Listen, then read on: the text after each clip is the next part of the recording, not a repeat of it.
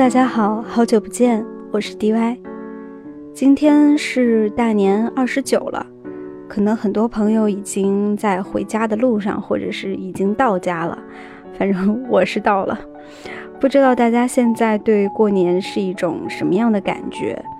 可能很多人觉得现在好像没以前有年味儿了，但我觉得从某种意义上，对我来说，其实过年并没有太大的差别，还是在一个固定的节日，然后可能跟一些就是不经常在一起的亲朋好友能够聚在一起。但是另外一方面，我的感觉是，好像最近在网上，大家越来越开始渲染一种过年的一种恐怖气氛吧。就比如说，特别是关于那些，嗯，不要问成绩，不要问房子、车子什么的，不要问工资什么的这些问题，包括说还有一个就是大家都很讨厌的一项活动，就是相亲。就是七大姑八大姨常年是占据过年最讨厌的亲戚的榜首，包括也衍生出一些周边，就是上面写着关于不要问的一些问题的那种文字。就虽然是一种调侃吧，但是也透露出大家对过年期间社交活动的一些厌烦。所以今天我说要过年了，只有我很想回家吗？其实我知道这个答案肯定是否定的，肯定还是有很多人和我一样也很期盼着过年回家，但我还是想借这期节目用一种特别的方式，来跟大家聊一聊我对家和回家的一些感觉。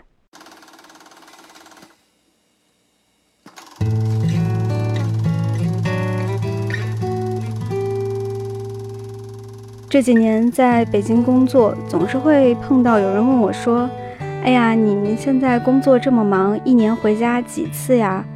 然后我就说：“我一般至少回个三次吧。”然后大家就很惊讶，我就会再补一句说：“我说我可能比较恋家。”但虽然表面上这么说，我内心里的真实想法其实是，三次其实并不算多了。如果一年只过年回家一次的话，妈妈肯定会特别特别想我。孔子说：“父母在，不远游，游必有方。”我想很多人愿意假期的时候去很远的地方去看看其他的一些没见过的世界，但是我总是觉得，就是看世界这一部分不应该占用看妈妈的时间，因为不管是去哪里，就是。其实没有一个人会像家里一样，有人会那么的想你或者是在意你。我记得我有一次听陈绮贞那首《旅行的意义》，歌词里说：“你离开我就是旅行的意义。”可能陈绮贞本身并不是说的亲情有关的，但是我那次就特别奇怪，我就把这句话就安到了妈妈们的身上，就怎么说，就有点。想哭的感觉。记得去年年末的时候，颠颠做了一期电台，他细数了从一九九八到二零一八陪伴我们的一些歌曲，但就有人留言说说，诶，他怎么漏了陈绮贞、张悬啊、苏打绿？然后我就在后边跟了帖，我说我来我来。但到了真的做的时候，才发现其实对我而言。就是这三个人可能远远不是这么简单说一期就能说完的，所以在今天这一期，我想和大家分享其中的一位陈绮贞。我不知道是不是台湾人都是这样，像陈老师一样恋家，但我知道的是，我的感觉和他的很像，和他在歌词里写的那种很像，特别是他早期的一些口白的 demo。妈妈睡了。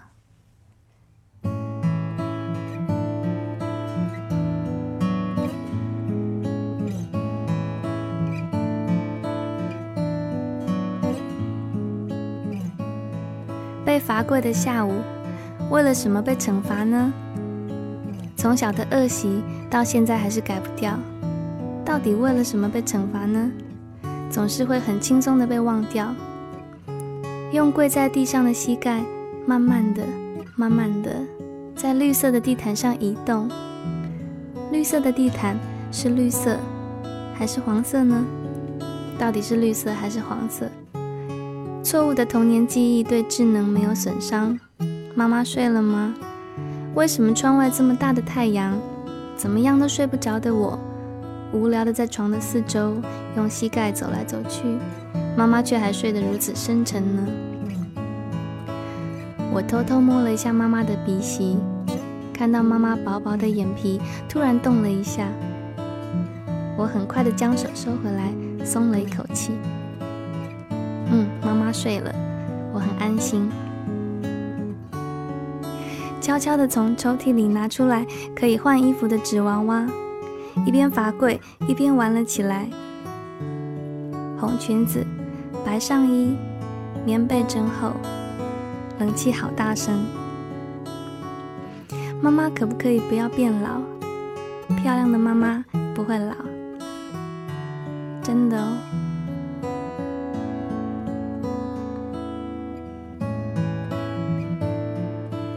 午睡结束的时候，妈妈和我都笑嘻嘻。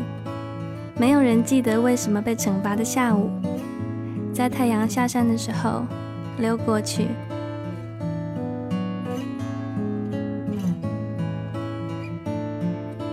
在他的那些口白里，记录了他小时候的心情和爸爸妈妈的相处。那是我最喜欢的陈绮贞的时期。像是一个遥远的笔友，嗯，我自己也和他一样，对小时候的很多事情，对家的感觉，是那么一种非常柔软，但是又很又很深厚。我记得我小的时候不敢关灯睡觉，喜欢开着灯，然后用一只手捂着眼睛挡着光睡，然后等爸妈要睡觉的时候再来我的房间里帮我关灯。我那时候特别喜欢看报刊杂志，很害怕自己一觉起来就得了什么绝症，比如说当时会看到一些杂志报纸上说什么尿毒症啊、植物人啊什么的那种，我就会非常害怕会发生在自己身上，然后也害怕那种外星人晚上来给我的脖子注射一针啊什么的，所以就总是不敢关灯。有的时候，妈妈来给我关灯的时候，我还没睡着，就会让妈妈陪我一会儿。要是晚上起来上厕所的话，我还会害怕厕所里的那个洞洞里突然伸出手，好像之前有那种鬼片的电影情节就是这样，我就吓得不敢回自己的房间，就站在爸妈的房间门口，轻轻的、持续不断的喊：“妈妈。”不过幸好我妈那时候心脏比较好，就没有 没有太被我吓到。陈绮贞在她的一首怎么说念白也不算歌吧，里也有说那个她小时候睡觉的故事。整个世界的黑暗，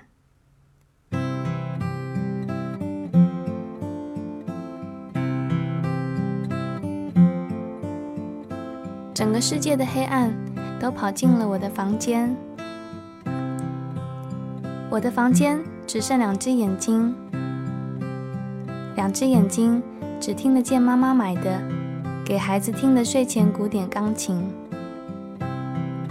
德布西的月光，肖邦的夜曲，怎么可以给小孩听这种东西呢？这应该是给恋人互诉寂寞的歌曲。每天晚上写完功课，背完唐诗。看完交通安全宣导短片，大人们关了灯，锁了门，棉被覆盖的黑暗以外，只剩小学二年级两只寂寞的眼睛。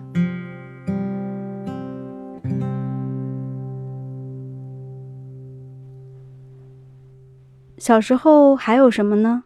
还有邻居。星期天的下午。窗外的阴天总是悬在星期天的下午压在我的胸口。我们的爸爸是不一样的爸爸，但所谓的爸爸总是有一种团结的力量，会让爸爸这件事变得有点相同。例如饭桌上的礼仪讲座，取向妈妈的打扮，还有星期天的下午总是不在家。小时候你口齿不清，我懂得讨好大人。你长得像外国小孩被人欺负，我会对着相机摆姿势。过年的时候，你们全家到台北来放鞭炮，我忘了为什么带着猪肉干和汽水坐火车到台南玩。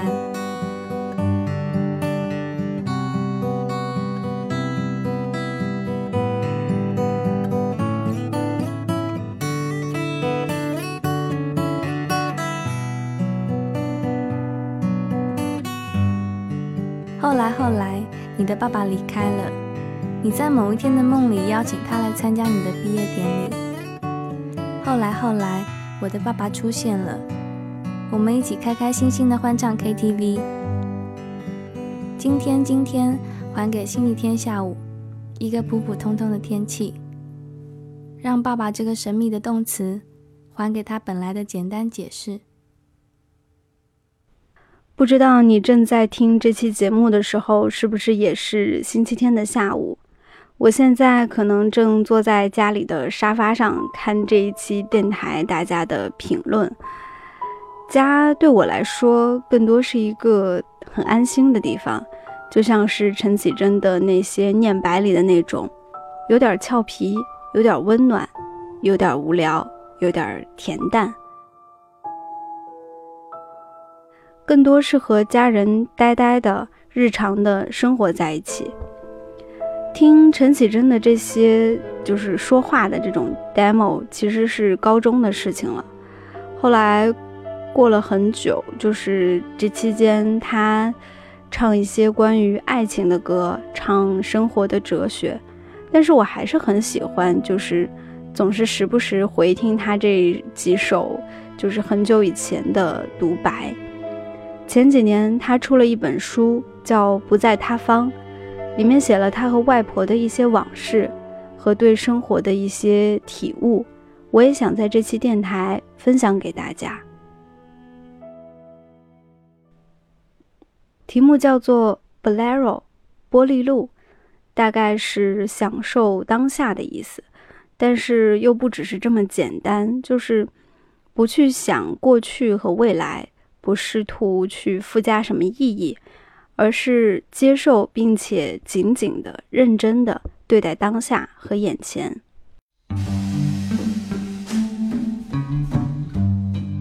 还记得小时候，外婆带我去民生西路的西餐厅，算一算，八零年代后期，股市狂飙，不识字的外婆天生对数字热爱，在股市赚了一点钱。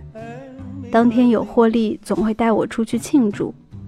我相对要付出，通常是一个早上，陪他在家盯着无聊的电视，或在股市公司白惨惨的日光灯下蹉跎一个上午。那天中午走进西餐厅，瞬间被高雅的环境吸引，那种和日常生活相违背的氛围，柔和灯光、沙发、扶梯和银色的餐具。都让家里绿色的防影晚照或露出黄色泡棉的沙发，还有身上褪色的衣服显得难为情。外婆自言自语要吃什么，我所受的家庭教育，出门在外哪有自己点餐的份儿？其实主要是喜欢喝玉米浓汤，外婆却帮我点了一份最贵的鲍鱼汤，这是我一生中。第一次亲眼看见所谓的鲍鱼，我以为是一条鱼，结果送上来，放在漂亮的椭圆碗里，清澈的汤，几撮切的细细的蔬菜，下面漂浮着几片光滑的物体，咬在嘴里，像是橡皮胶一样。原来这就是鲍鱼。我问了外婆，怎么这么少？原来这个东西太贵了，所以一碗只有一点点。才发现贵的东西不一定符合期待。放猪排的餐盘，高丽菜丝切割整齐，上面摆上一朵云一样光滑的那什么，对，是美乃滋酱。吃进嘴里是会让人睁大眼睛的那样沁润整个口腔。我喜欢那种香气。和令人幸福的滋味儿，清爽的蔬菜和搅满香甜的油脂，更不用说白色奶精随着咖啡旋转的画面。上升的烟雾瞬间模糊外婆正在啜饮的脸，而我正吞下一口酸酸又甜甜的冰红茶。带我体验这一切的外婆，简直就是我的偶像。这间店叫做玻璃路，玻璃路是什么意思？外婆说她不知道。人生是用来享受的，不是用来理解世界的。事隔那么多年，我才算是真的知道玻璃路真正的意思。在我花了几十个小时，越过几座海洋，经历过几十年的成长，思念外婆千百回合以后，才真正知道，在花开的最美满的时候，你不移开视线的看着它；在你眼前开始凋零的瞬间，你没有惊叹，没有怜惜，你只是知道，你正在看着一朵这世界上最绝美的一朵花。这就是玻璃路。当你拥着或被最爱的人拥着，你顺着他的脚步，或踩在他的脚背上，你们一起没有方向的旋转，不用数着节拍，任由他的爱情带你去任何地方，让他的手握你的手心，而你闻着这一个你所认识最深最久的人胸口的味道。让他在你的耳边开口，却不说话。玻璃路是古巴音乐里我最爱的一种舞曲。刚到古巴的第一个早晨，天还没亮，我已清醒，漫步走向海边。这一条海堤大道是所有哈瓦那人的生活重心。夜里睡不着的人们没有卫星电视可以看。他们都坐在海堤上看海，一个又一个独自看海的人，有老人，有年轻人，有小男孩。他们没有说话，就是肩膀放松，安静地坐着，像是一张又一张照片。我看到他们看到的，是海平面渐渐升起的太阳，不断闪动的小海浪，虚幻的地平线。一点点的云。除此之外，不知道他们还看见什么。我在顷刻间就看完了一切，他们看了又看，所见之物因为长时间的凝视，从无法逃离的被动者变成主动的陪伴。远方有一个老先生，背对平静的海吹奏法国号，渔夫安静的钓鱼，情侣安静的拥吻。除了偶尔经过的几辆老爷车，松动的排气管发出声响，整个城市只有海浪轻轻拍打防波堤的声音，连风的声音都没有。我想起外婆最后的日子，滋润她的爱情和华丽装饰的生活都一并被剥夺。曾经那样满不在乎的度日，却在手术后心有余悸的要我答应她。绝不抽淤。住院时吵着要吃螃蟹，赌气不吃药。最后那顶难看的假发也掩饰不了她仅存的愤怒和绝望。我曾经惊叹它的盛开，却阻止不了它的凋零。生活如果能像音乐播放器的装置，设定无限循环在同一首挚爱的歌，不再需要选择，这样。真的会比较好吗？最令人害怕的，不是你必须眼看着落下的花瓣自然的腐烂，而是因为恐惧而将整盆花株连带泥土一并挥去，覆上厚厚的水泥，永不闻花香。但愿美丽的灵魂自由，恣意挥霍无憾。说了这么多，我其实也不确定是不是传达到了我想传达的心情。其实，不管是开明的，或者是传统的家庭，我想，其实我们应该都有一些只属于家人的那种温暖的时刻吧。我也不是很介意家人们问东问西，那些看着我长大的家人，我不想因为一些外在的因素越来越妖魔化那些关心，也希望大家在回家和家人相处的时候，可以珍惜一些美好的时刻吧。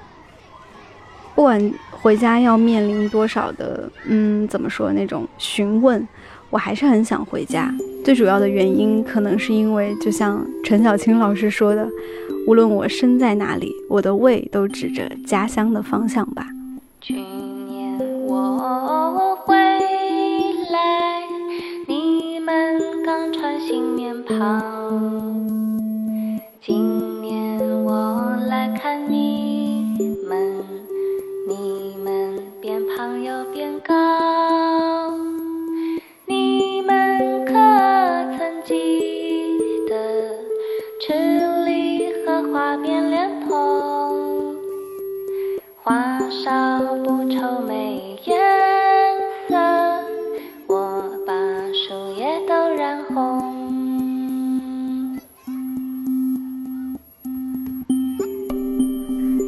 节目的最后要跟大家分享一个好消息。为了在过年期间陪伴大家，我们看理想的 APP 上，骆宇军老师主讲的故事便利店开启了春节期间免费收听的活动。骆老师的几个故事也和家庭、老朋友相关，希望听这些故事的你也能有一些不一样的感受和启发。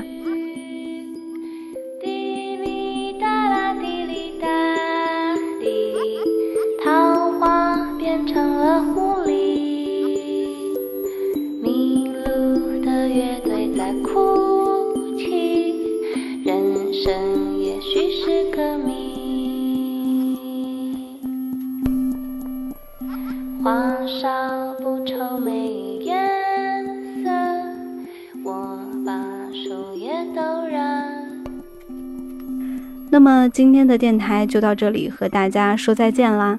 也提前祝大家新年愉快，希望新的一年我们心里一直都有一些温暖的地方。如果想听到更多好听的节目，欢迎关注看理想微信号，下载看理想 APP。我是 DY，我们下期再会。